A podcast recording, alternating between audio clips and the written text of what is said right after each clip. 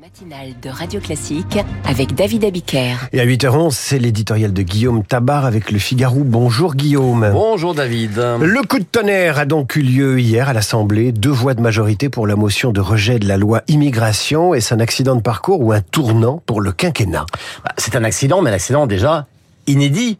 Et c'est ça aussi qui le rend spectaculaire. Car euh, cela fait un an et demi qu'Emmanuel Macron n'a pas de majorité absolue, euh, ce qu'il mettait en permanence à la merci d'une mise en minorité. Et euh, à la limite, le plus surprenant est qu'un tel accident ne soit pas arrivé plus tôt. Mais c'est un fait.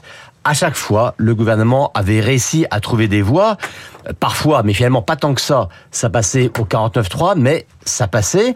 Et même sur les retraites, hein, réforme tout aussi impopulaire que nécessaire, Elisabeth Borne avait réussi à échapper à une motion de censure.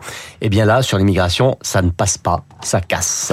Cet échec est-il la faute de Gérald Darmanin? Emmanuel Macron aurait-il dû accepter la, la proposition de démission? Écoutez, une fois encore, c'est d'abord la faute à cette absence de majorité absolue. Ensuite, oui, hein, Gérald Darmanin s'était fait fort de trouver une majorité et avait incarné ce projet de loi comme plus qu'aucun autre ministre ne le fait sur aucun autre texte. C'est lui qui était à la manœuvre. Et vous savez, le ministre de l'Intérieur aimait répéter cette phrase, la politique, c'est un métier. Sous-entendu, vous allez voir ce qu'un professionnel sait faire.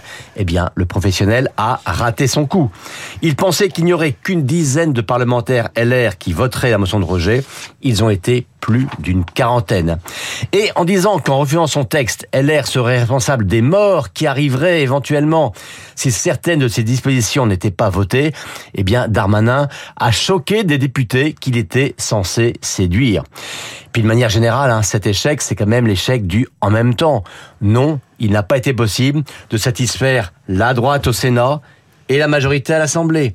Donc le problème dépasse le cas personnel de Darmanin et c'est sans doute pour cela qu'Emmanuel Macron a refusé sa démission. Quelles peuvent être maintenant les conséquences pour le texte en particulier et sur le contexte politique général? Bah, pour, pour, le texte, hein, l'exécutif n'a pas voulu laisser planer le doute, donc pas de retrait, le parcours législatif va se poursuivre, ce qui veut dire soit une CMP, soit un retour au Sénat, mais en tout cas avec le texte voté au Sénat.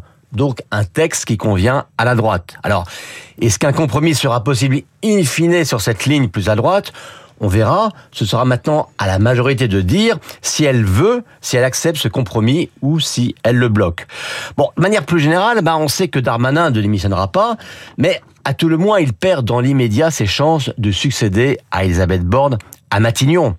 Mais cet échec ne peut que peser sur la suite du quinquennat, car il augure mal de la poursuite des réformes.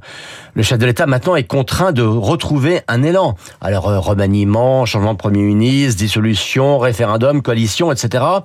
Tous les scénarios politiques sont possibles, et même le statu quo, c'est peut-être même sans doute ce à quoi il faut s'attendre, mais euh, le plus important pour Emmanuel Macron, c'est de qu'il puisse présenter enfin des réformes claires et fortes.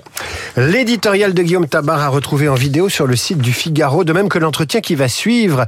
Majorité introuvable, motion de rejet du projet de loi immigration, Darmanin en échec. La France est-elle gouvernable ou ingouvernable? Question posée au directeur du CEVIPOF, le Centre d'études de la vie politique française.